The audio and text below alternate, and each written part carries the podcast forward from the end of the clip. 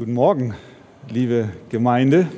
Schön, dass ihr gekommen seid zu dem Gottesdienst heute, was ja nicht unbedingt eine Selbstverständlichkeit ist. Wir haben innerhalb von wenigen Tagen ja mit dieser Ausbreitung des Coronavirus zu tun. Und ich glaube, es ist gut, wenn wir einen kurzen Augenblick nur dazu ein paar Worte verlieren. Wir spüren in der Bevölkerung eine große Verunsicherung und auch große Angst. Und ich glaube, dass wir als Christen besonders in diesen Tagen aufgerufen sind, für Menschen zu beten, die gerade jetzt in Sorgen sind und auch die vielleicht eine Infektion schon haben und auch mit ihrem mit dem Tod kämpfen. Auch für die, die Vorerkrankungen haben, an sie wollen wir auch denken. Wir werden nachher auch im Rahmen des Gemeindegebets für die Kranken das zum Thema machen. Ich wurde gefragt, ob der Gottesdienst denn stattfindet in der Woche. Und das ist eine berechtigte Frage. Äh, ja, er findet statt. Heute sind wir hier versammelt und wir werden uns auch weiterhin versammeln, solange es nicht behördlich uns verboten wird.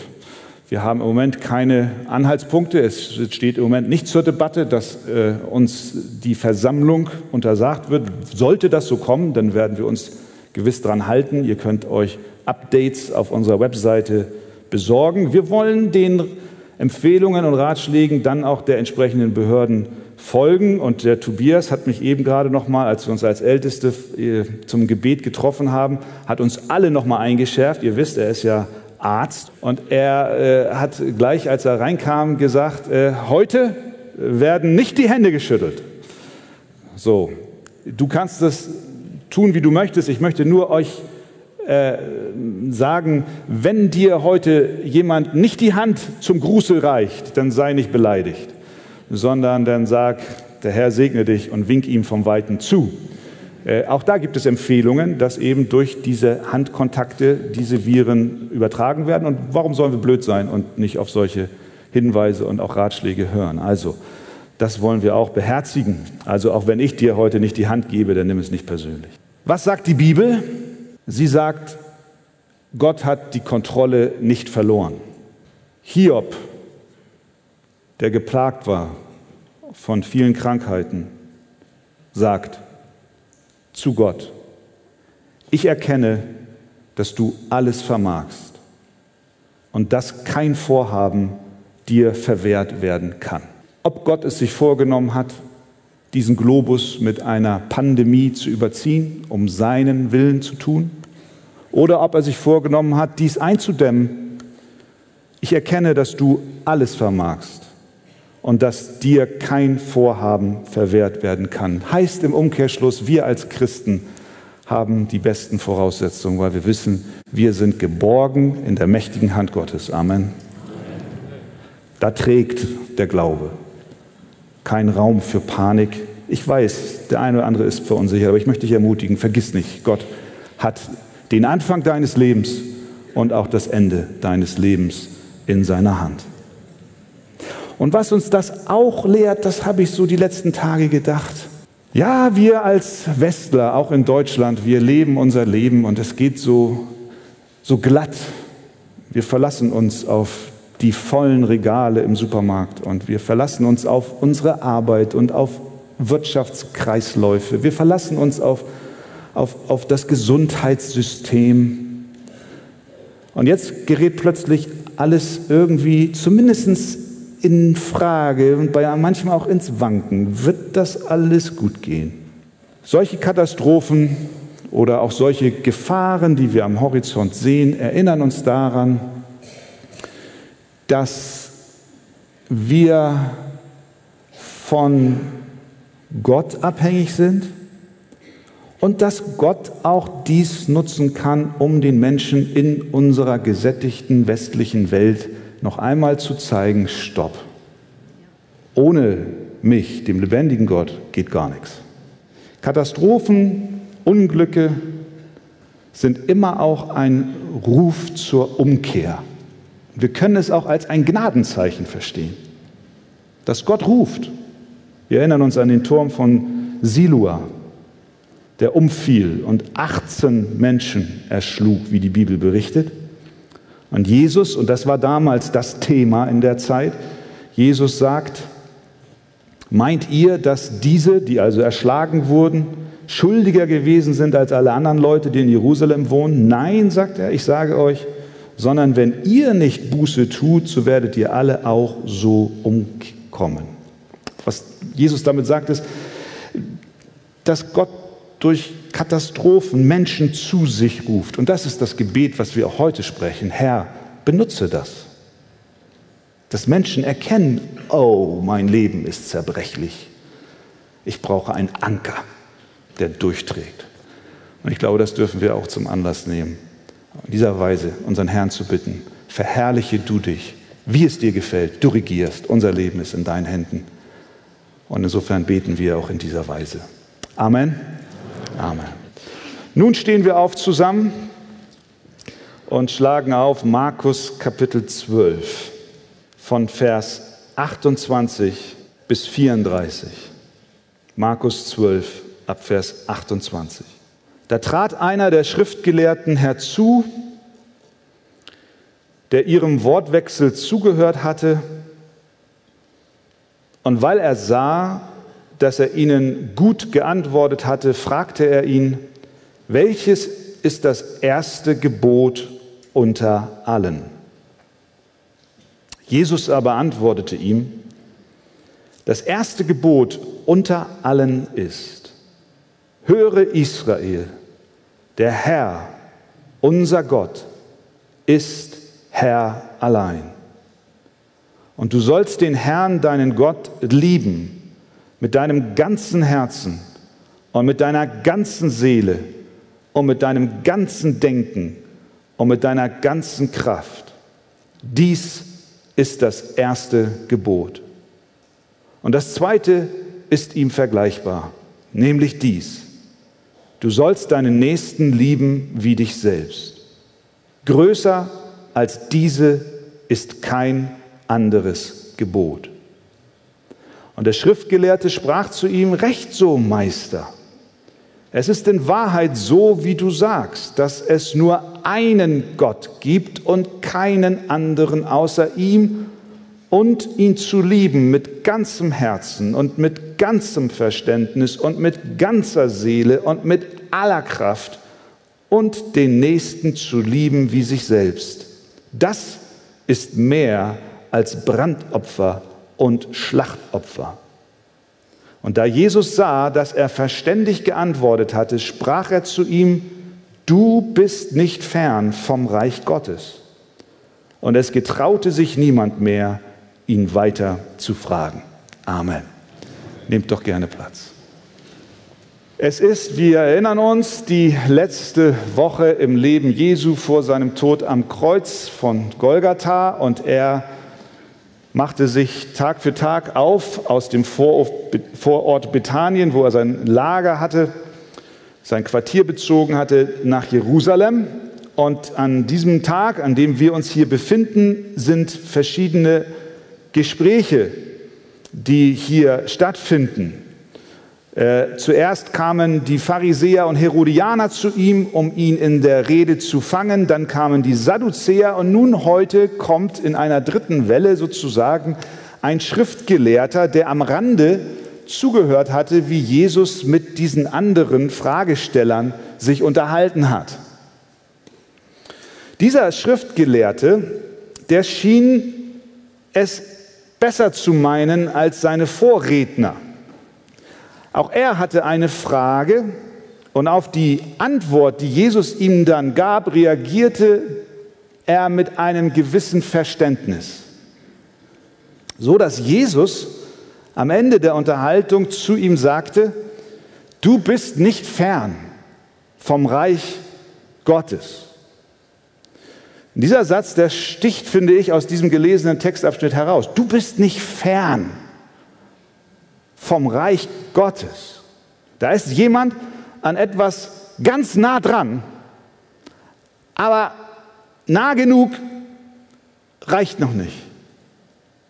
Er hält es noch nicht wirklich in den Händen. Es soll ja Menschen geben, die Lotto spielen Und es soll auch Menschen geben, die seit 20, 30, 40 Jahren immer dieselben Lottozahlen ankreuzen. Und es soll auch Menschen geben, die sitzen dann vor dem Fernseher und schauen die Ziehung der Lottozahlen und sind ganz gespannt, jeden, weiß ich nicht, äh, Samstag, glaube ich, ist es. Und äh, haben ihre Zahlen im Kopf. Und sie sehen dort, und das soll es schon gegeben haben, die Zahlen. Und der Mensch freut sich, sechs richtige plus Zusatzzahl, so nah dran. Nicht am Reich Gottes, sondern am Millionengewinn. So nah dran. Aber dann findet er den Lottoschein nicht, den er abgegeben hatte und ausgefüllt hat. So nah dran. Aber es reicht nicht. Du bist nicht fern vom Reich Gottes. Dieser Satz beschreibt nicht nur den Schriftgelehrten, sondern ich vermute auch das Leben von einigen unter uns und von vielen Menschen in dieser Zeit. Was meint Jesus damit? Was meint er? Du bist nicht fern vom Reich Gottes. Wir gehen dieser Unterhaltung Schritt für Schritt durch. Vor diesem Hintergrund, was bedeutet es, in das Reich Gottes hineinzukommen? Und das Erste, was wir sehen, ist diese aufrichtige Frage. Er fragt zuallererst, was ist das erste Gebot unter allen. Gemäß rabbinischer Traditionen gibt es, ich habe es nicht nachgezählt, ich habe es nachgelesen, im Alten Testament 613 Gebote, 248 positive Gebote und 365 Verbote. Einige galten als wichtiger als die anderen. Dieser Mann wollte nun wissen, welches der 613 Gebote, Jesus, ist denn das absolut bedeutsamste? In diese Frage geht letztlich nicht nur die Schriftgelehrten und Juden damals an, sondern jeden Menschen. Was ist das Wichtigste? Was ist Gott am wichtigsten von all dem, was wir in der Bibel lesen? Jesus antwortet klipp und klar. Er sagt, lass mich dir sagen, was das wichtigste Gebot ist. Und er zitiert 5. Mose Kapitel 6. Und das sind Worte, die jedes Kind in Israel kennt. Es ist das, wir können sagen, jüdische Glaubensbekenntnis. Dort steht in 5. Mose 6, 4 bis 5, höre Israel. Der Herr ist unser Gott, der Herr allein. Und du sollst den Herrn, deinen Gott, lieben mit deinem ganzen Herzen und mit deiner ganzen Seele und mit deiner ganzen Kraft.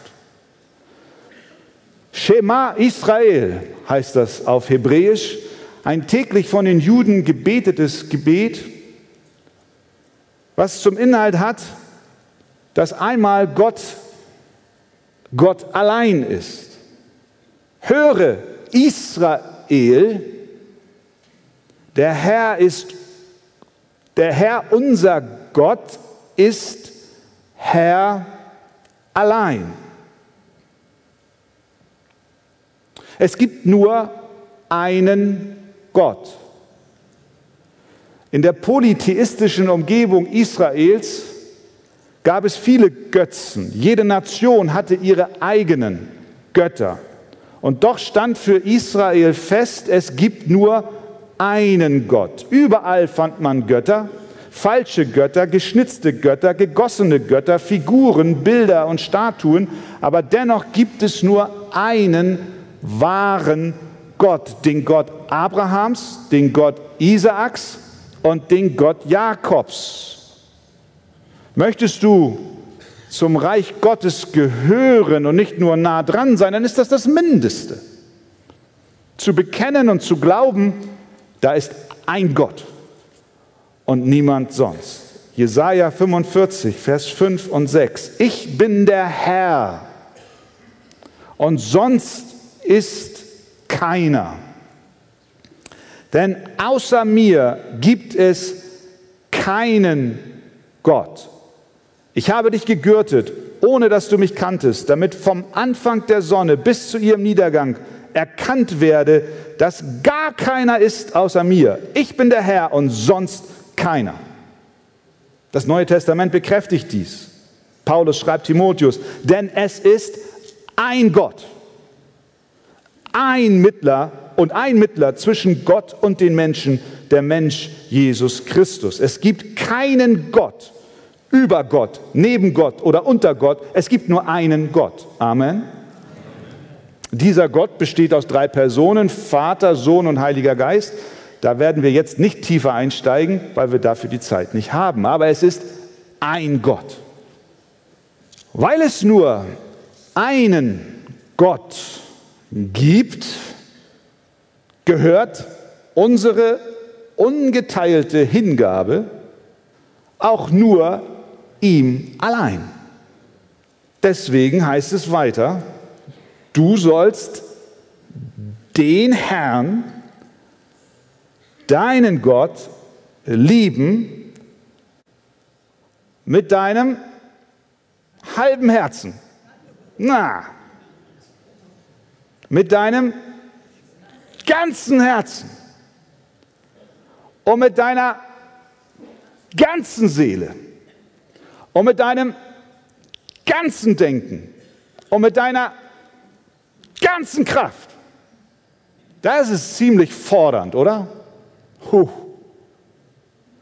Allumfassend. Gott, weil er der Einzige ist, erhebt Anspruch auf jeden Aspekt unserer Persönlichkeit. Auf unser Herz, auf unsere Seele, auf unser Denken, auf unsere Kraft. Alles soll auf ihn gerichtet sein. Ihm gehorchen. Ihm dienen. Jede Phase unseres Seins. Die Quelle all meiner Gedanken, all meiner Worte, all meiner Taten ist mein Herz. Deswegen heißt es in Sprüche 4:23, mehr als alles andere behüte dein Herz, denn von ihm geht das Leben aus. Und Gott sagt, du sollst mir dienen, du sollst mich lieben von ganzem Herzen. Mit anderen Worten, wir schulden Gott mehr als nur Gefolgschaft und Loyalität. Wir schulden ihm unsere Liebe. Eine umfassende, alles einschließende Liebe. Unsere Gedanken sollen von ihm sein, unsere Emotionen für ihn, unser Wille zu seiner Ehre und unsere Kraft soll eingesetzt sein für Gott. Das ist das Wichtigste, sagt Jesus. Willst du wissen, was das wichtigste Gebot ist? Da hast du es. Willst du wissen, wie du in das Reich Gottes kommst? Mindestens das solltest du erfüllen. Mit anderen Worten sagt Jesus, wenn wir den gesamten Text im Hinterkopf haben, in mein Königreich kehrt nicht ein, der ein oberflächliches Interesse an Gott hat. Das reicht nicht aus. Auch religiöse Emotionen, gute Gefühle in der Magengegend sind nicht genug. Notwendig ist eine vollkommene Hingabe und Liebe zu Gott.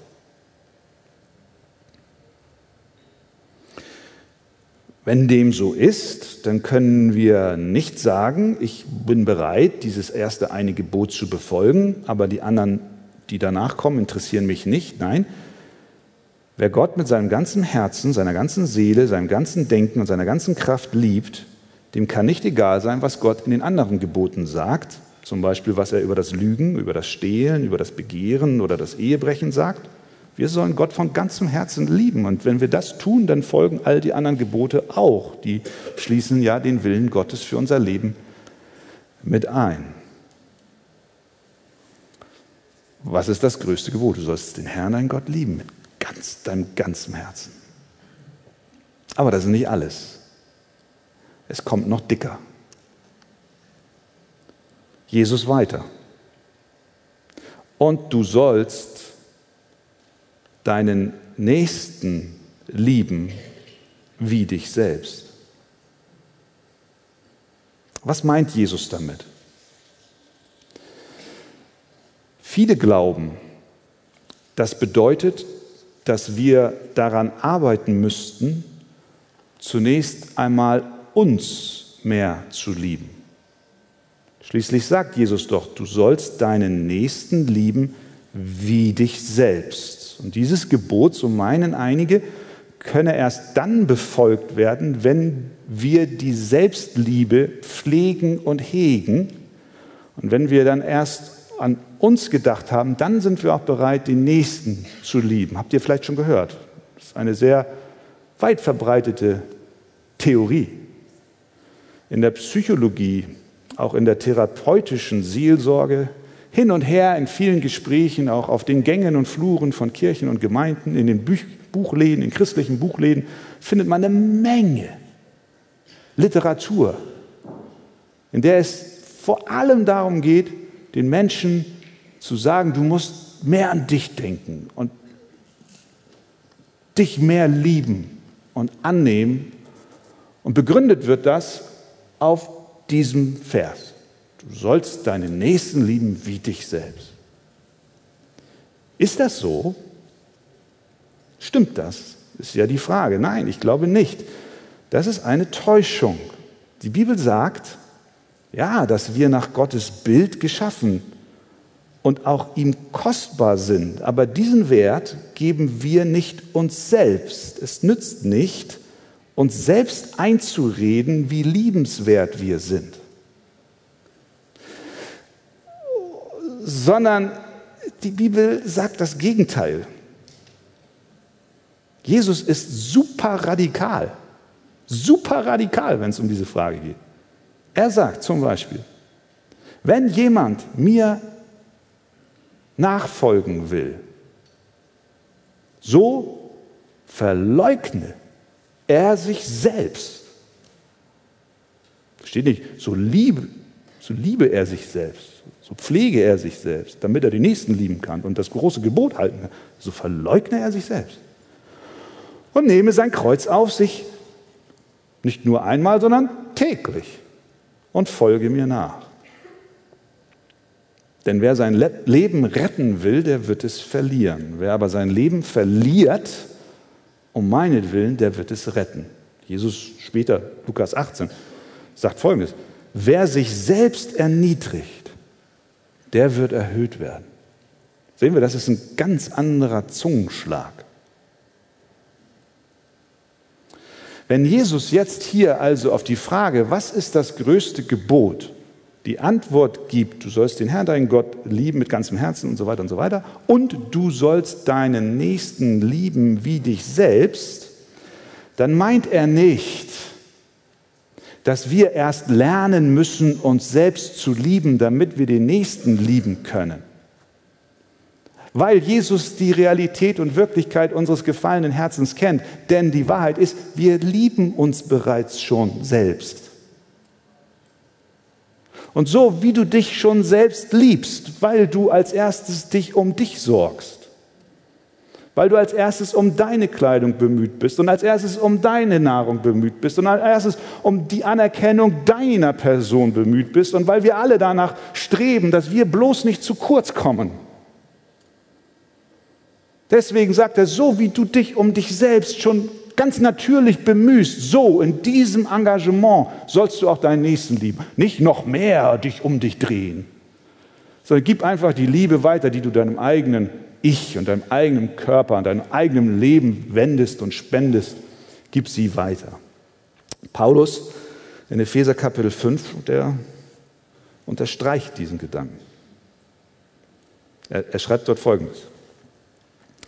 Ebenso sind die Männer verpflichtet, ihre eigenen Frauen zu lieben. Wie sollen sie das tun? Wie ihre eigenen Leiber.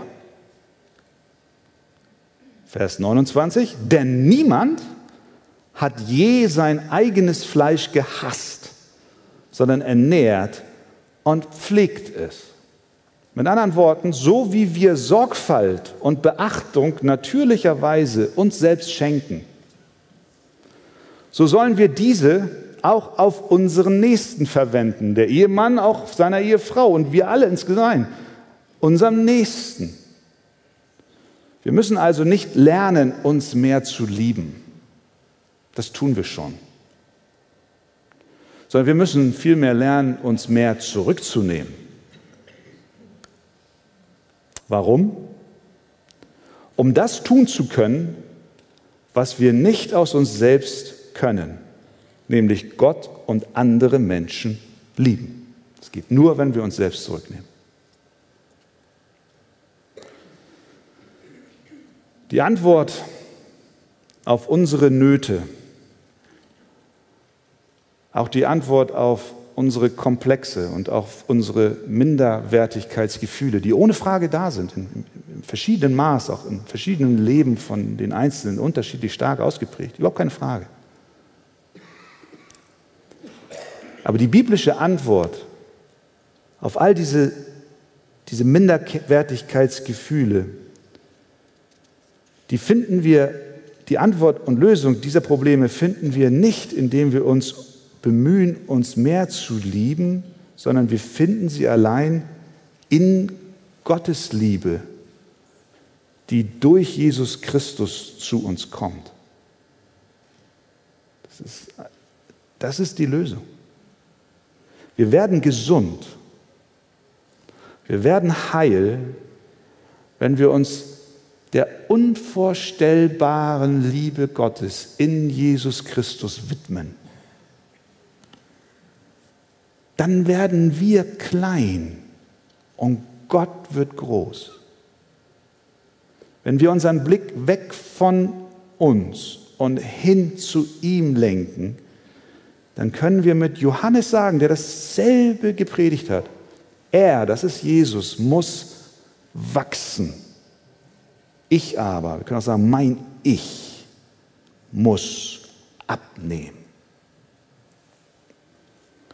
Wenn wir das tun, wenn wir uns danach ausstrecken, dann werden wir uns auch nicht länger so zwanghaft mit anderen vergleichen und, und und dann brauchen wir auch keine Furcht haben, abgelehnt zu werden oder vernachlässigt zu werden, denn dann steht nicht mehr unser Ich im Mittelpunkt, sondern wir sind frei, die Liebe Gottes, die er uns in Christus geschenkt hat, zu empfangen, dankbar anzunehmen und auch anderen weiterzugeben. Was ist das größte Gebot? Du sollst den Herrn, deinen Gott, lieben mit deinem ganzen Herzen und mit deiner ganzen Seele und mit deinem ganzen Denken und mit deiner ganzen Kraft. Dies ist das erste Gebot und das zweite ist ihm vergleichbar, nämlich dies, du sollst deinen Nächsten lieben wie dich selbst. Können wir das? Nur mit Gottes Hilfe. Amen. Was ist das größte Gebot? fragte also der Schriftgelehrte Jesus. Und die Antwort lautete, du sollst Gott und deinen Nächsten lieben. Schauen wir uns die Reaktion des Schriftgelehrten an. Er antwortete und sagte, recht so, Meister.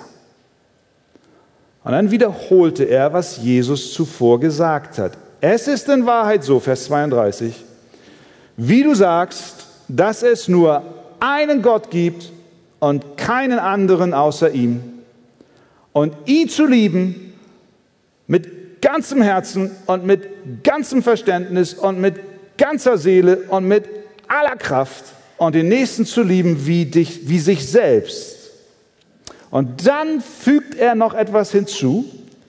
Das ist mehr, sagt der Schriftgelehrte, als alle Brandopfer und Schlachtopfer. Wir wissen, die, die gläubigen Juden brachten regelmäßig Tiere in den Tempel, um sie zu opfern. Ein, das Brandopfer war das Opfer, was das Tier verzerrt hat, was in den Flammen aufging. Aber dieses Opfer geben war oft zu einem bloßen Ritual verkommen, wenn wir so wollen. Viele taten es aus Tradition, andere aus schlechtem Gewissen, wiederum andere aufgrund ihres Wunsches im religiösen Umfeld nicht dumm aufzufallen, wenn sie bei diesen traditionellen Opferungen nicht teilnahmen. Aber sie taten es nicht immer von ganzem Herzen. Das war schon im Alten Testament so, worauf Gott in Hosea 6 zu Israel sagte oder zu Ephraim und Juda, was soll ich mit dir tun? fragt Ephraim. Was soll ich mit dir tun? Was soll ich mit dir tun, Juda? Eure Liebe ist so flüchtig wie eine Morgenwolke, ja wie der Tau, der früh vergeht. Darum habe ich sie behauen durch die Propheten, sie getötet durch die Worte meines Mundes, dass deine Gerichte seien wie ein Licht, das aufgeht. Und dann, denn an Liebe habe ich wohlgefallen, nicht am Opfer, an der Gotteserkenntnis mehr als an Brandopfern. Das ist etwas, worunter Gott schon immer, ich sage mal so in Anführungszeichen, menschlich gesprochen, gelitten hat. Aber was ihm, was, ihm, was ihm ein Dorn im Auge war. Wenn Menschen einen Gottesdienst vorgeben zu feiern, aber sie tun das nur aufgrund äußerlicher Verhaltensweisen und um sich selbst zu gefallen, aber nicht aus Liebe zu Gott. Die Liebe des Volkes Gottes war so flüchtig wie der Morgennebel. Morgen stehst du auf, im Herbst, so Spätsommer, kennst du, dann, dann, dann ist über den Feldern dieser Morgennebel. Aber wenn die Sonne noch aufgeht, dauert es nicht lange, dann ist sie weg. Alles klar, klare Sicht. So beschreibt Gott die Liebe seines Volkes zu ihm. Sie opferten, weil es sich so gehörte, aber nicht, weil sie Gott liebten.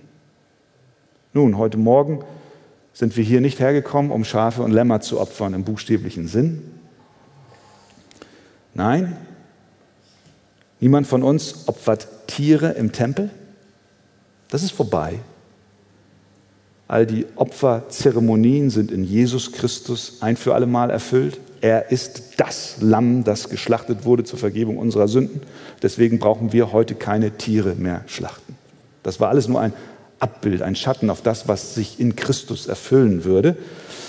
Deswegen tun wir das nicht, aber vielleicht kommen wir in den Gottesdienst, vielleicht auch heute Morgen, nicht aus Liebe, sondern aus Pflichtgefühl. Gehört sich so in christlichen Kreisen. Und bevor mich der Pastor am Montag anruft und fragt, wo ich, wo ich denn war, dann gehe ich mal lieber hin. Oder die Ältesten oder der Hauskreisleiter. Frage ist, was, was treibt uns an? Was motiviert uns im Dienst für Gott? Auch in der Gemeinde. Warum erzählen wir unserem Nächsten von Jesus? Weil man das so macht oder weil wir Gott und den Nächsten lieben? Treibt uns die Liebe Gottes oder die Anerkennung anderer an. Der Schriftgelehrte schien dies verstanden zu haben. Vers 34. Und da Jesus sah, dass er verständig geantwortet hatte, sprach er zu ihm, du bist nicht fern vom Reich Gottes. Guter Mann, Du bist auf der richtigen Spur. Du hast verstanden, dass es nicht um religiöse Aktivität geht, sondern dass es um wahre Gottesliebe geht. Dieser Mann zeigte Erkenntnis und war offensichtlich auch lernfähig. Aber umso mehr verblüfft es doch, oder? Dass Jesus dann sagt, obwohl er so verständig reagiert hat, dass Jesus dann sagt, du bist nicht fern vom Reich Gottes. Er war nahe dran, aber er war noch nicht drin. Wie tragisch. Wir wissen nicht, wie es weiterging mit ihm. Ich, es mag sein, dass er sich später wirklich zu Christus bekehrt hat. Wir haben keinerlei Ahnung, aber an dieser Stelle, er ist nicht drin. Nahe dran. Er hatte die Hand schon fast an der Trophäe. So nah. Das hat mich erinnert. Alle Bayern-Fans mögen mir verzeihen. 1999 Champions League Endspiel Bayern gegen Manchester United. 1 zu 0 in der sechsten Minute für Bayern München. Die Uhr, die spulte ab und es war schon die 90. Minute. Bayern führte 1 zu 0 und man ging schon hin an den Spielfeldrand, da stand dieser Pokal, da machte man schon diese roten Bayern-Wimpel dran. Zweite Minute der Nachspielzeit 1-1. Ich glaube, die vierte oder fünfte Minute der Nachspielzeit 2-1 für Manchester. Sie, waren, sie hatten den Pokal im Prinzip schon berührt. Und, und das Heulen und ich hätte was gesagt, Zähneklappern war gewaltig hinterher. Verstehen wir? So nah dran, aber den Pokal nicht in der Hand. Die Umstehenden müssen verdutzt gewesen sein. Meine Zeit. Dieser Schriftgelehrte, der hat es doch kapiert. Wieso reagiert Jesus mit solchen Worten? Wieso sagt er, dass er die Grenze zum Reich Gottes noch nicht überschritten hat, sondern nur an der Grenze steht, zwar sehr nah, aber noch nicht drüber weg? Das erinnert uns an den reichen Jüngling. Wir haben vor einigen Wochen auch aus dem Markus-Evangelium darüber gesprochen. Der wollte wissen, was er tun muss, um das ewige Leben zu bekommen. Da hat Jesus zu ihm geantwortet, Du kennst die Gebote, reicher junger Mann. Du sollst nicht Ehe brechen, du sollst nicht töten, du sollst nicht stehlen, du sollst nicht falsches Zeugnis reden, du sollst nicht rauben, du sollst deinen Vater und deine Mutter ehren. Und dieser junge Mann antwortete und sprach zu ihm, Meister, das alles habe ich gehalten von meiner Jugend an. Boah, so nah dran. Da blickte Jesus ihn an und gewann ihn lieb. Ich finde, aus dieser Unterhaltung mit diesem Schriftgelehrten ist auch so eine Nuance des Liebgewinnens enthalten. Kein harsches Abweisen. Du bist nahe am Reich. Jesus gewinnt dich lieb. Hör mal, du bist auch nahe dran, aber noch nicht durchgebrochen. Jesus ruft heute Morgen, komm, komm. Da blickte ihn Jesus an und gewann ihn lieb und sprach zu ihm, eins fehlt dir, geh hin, verkauf alles, was du hast und gib es den Armen. So wirst du einen Schatz im Himmel haben. Und komm, nimm das Kreuz auf dich und folge mir nach. Er liebte sein Geld mehr als Gott, also ging er traurig und betrübt davon. Und die Jünger haben das mitbekommen und haben gesagt, ja, um alles in der Welt, was muss denn noch geschehen, um, um, um, um Rettung zu finden? Wer kann denn dann gerettet werden, wenn ein Kerl wie dieser junge reiche Mann nicht in dein Königreich kommt? Wer denn dann? Sie aber entsetzten sich, heißt es da, und sprachen untereinander, wer kann dann überhaupt errettet werden? Jesus antwortete ihnen, bei den Menschen ist es unmöglich, aber nicht bei Gott, denn bei Gott sind alle Dinge möglich. Und hier steht nun der Schriftgelehrte mit besten Voraussetzungen für den Eingang in das Reich Gottes, religiös, er will Gott gefallen, er ist interessiert, er versteht. Ist er nicht der Idealtyp, den Jesus für sich sucht? So langsam dämmert es uns beim Lesen dieses Textes.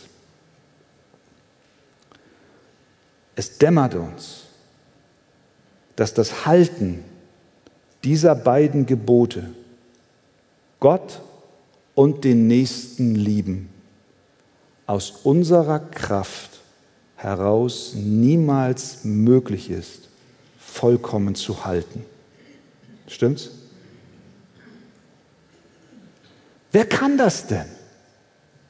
Wer kann denn Gott mit seinem ganzen Herzen und mit seiner ganzen Seele und mit seinem ganzen Denken und mit seiner ganzen Kraft lieben und dann auch noch den Nächsten wie sich selbst?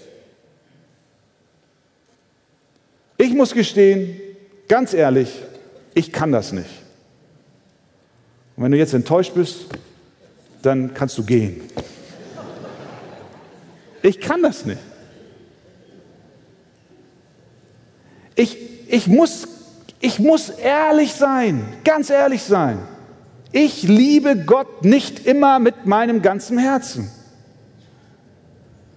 Auch nicht immer mit meinem ganzen Denken. Und mein Wille ist nicht immer ausschließlich auf ihn gerichtet. Und meine Emotionen auch nicht. Ich habe auch nicht meine Kraft unentwegt nur für Gott eingesetzt. Ich habe ihn nicht immer vollkommen geliebt und ich tue es auch heute nicht und wahrscheinlich morgen nicht. Und du? Auch nicht. Sind wir schon zu zweit?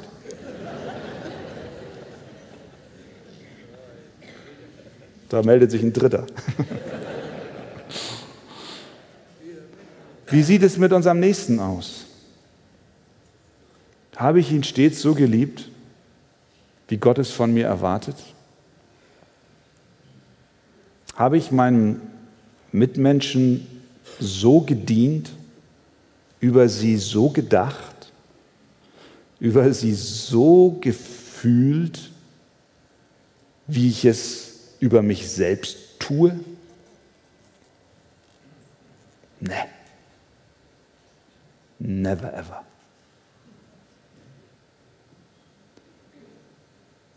Ja, wer kann denn das? Es gibt nur einen, der so liebt. Es ist Jesus. Halleluja. Er ist der Einzige, der Gott in jedem Augenblick seines Lebens ohne Mangel und Makel geliebt hat. Es gab keinen Quadratmillimeter seines Herzens, das er nicht seinem Vater gab. Er war immer mit Liebe zu ihm erfüllt. Er liebte ihn mit ganzer Seele, mit ganzen Emotionen. Es gab nichts in ihm, was nicht Gott wohlgefällig war. Er war immer mit reiner, echter, vollkommener Liebe zu Gott, seinem Vater, erfüllt.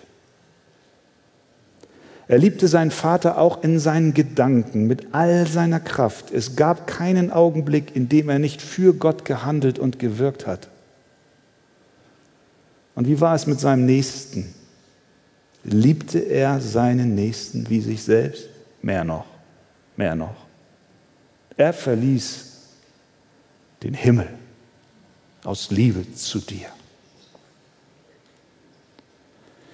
Er liebte seinen Nächsten, der nicht in der Lage war, seine Gebote zu befolgen. Er gab mehr auf für seinen Nächsten, als wir uns vorstellen können. Er gab alles auf, um auf dieser Erde für sie zu sterben. Er starb für die, die mit ihren Herzen, mit ihren Seelen, mit ihren Gedanken und ihren Kräften Gott nicht so liebten, wie sie sollten. Dieser Schriftgelehrte war ganz nah dran am Reich Gottes. Was fehlte ihm noch? Er wollte wissen, welches Gebot das wichtigste ist, um sicherzustellen, dass er dieses auch hält. Aber wenn wir meinen, durch das Halten dieses ersten Gebotes uns bei Gott etwas verdienen zu können, dann haben wir schon bewiesen, dass wir nicht im Reich Gottes sind. Wenn absoluter Gehorsam und totale Vollkommenheit der Weg ist, um ins Königreich Gottes zu gelangen, dann müssen wir bekennen, kommt niemand von uns herein. Niemand. Nicht einen Tag hast du so gelebt, dass du Gott mit all deinem Herzen, mit deinem ganzen Denken, mit deiner ganzen Seele, mit deiner ganzen Kraft geliebt hast. Gott sagt zu uns, die Kraft, in das Reich Gottes einzugehen, liegt nicht in uns. Verstehen wir das? Wir müssen vor Gott und seinen Anforderungen kapitulieren. Die Waffen strecken, unser, unsere Selbstüberschätzung und Einschätzung loslassen, Die Liebe von uns und unseren Werken müssen wir in den Wind schießen, weil es nicht reicht.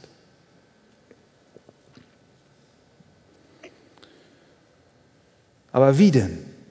Wie kommen wir denn dann in das Reich Gottes? Das ist das Thema des gesamten Markus-Evangeliums. Wir haben es immer wieder gesagt, in Markus 1, Vers 14, da wird uns das große Ziel des Evangeliums vor Augen geführt. Jesus kam nach Galiläa und verkündigte das Evangelium vom Reich Gottes. Da haben wir den Begriff wieder. Und er sprach, die Zeit ist erfüllt und das Reich Gottes ist nahe. So, und nun tut Buße und glaubt an das Evangelium. Das heißt, in das Reich Gottes gelangen wir nur über das Evangelium von Jesus Christus. Und dieses Evangelium von Jesus Christus zeigt uns, dass wir ohne Jesus niemals in das Reich Gottes kommen können. Es zeigt uns, dass ein anderer das größte Gebot für uns gehalten hat. Er hat das ganze Gesetz in absoluter Vollkommenheit eingehalten. Er hat es nicht nur gehalten, sondern er hat auch die Strafe auf sich genommen für uns, die wir dieses Gesetz übertreten haben.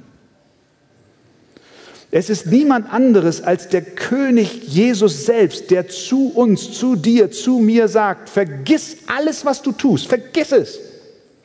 Gib dein Königreich auf, tu Buße über deine Sünden und glaub an mich. Komm in mein Reich. Das ist das Evangelium.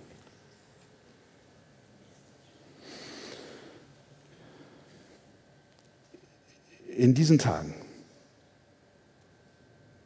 wir haben es eingangs gesagt, eingangs gesagt, haben wir eine unheimliche Verunsicherung in der Bevölkerung aufgrund des Coronavirus. Menschen haben Angst, weil sie merken, ihr Leben ist äußerst fragil. Was wird auf deiner Beerdigung gesagt werden? Unabhängig von Corona. Sterben müssen wir so oder so. Er war nahe dran, aber nicht nahe genug. Sie hatte den Hand, die Hand schon fast am Pokal, aber es hat nicht gereicht. Sind Menschen heute Morgen hier,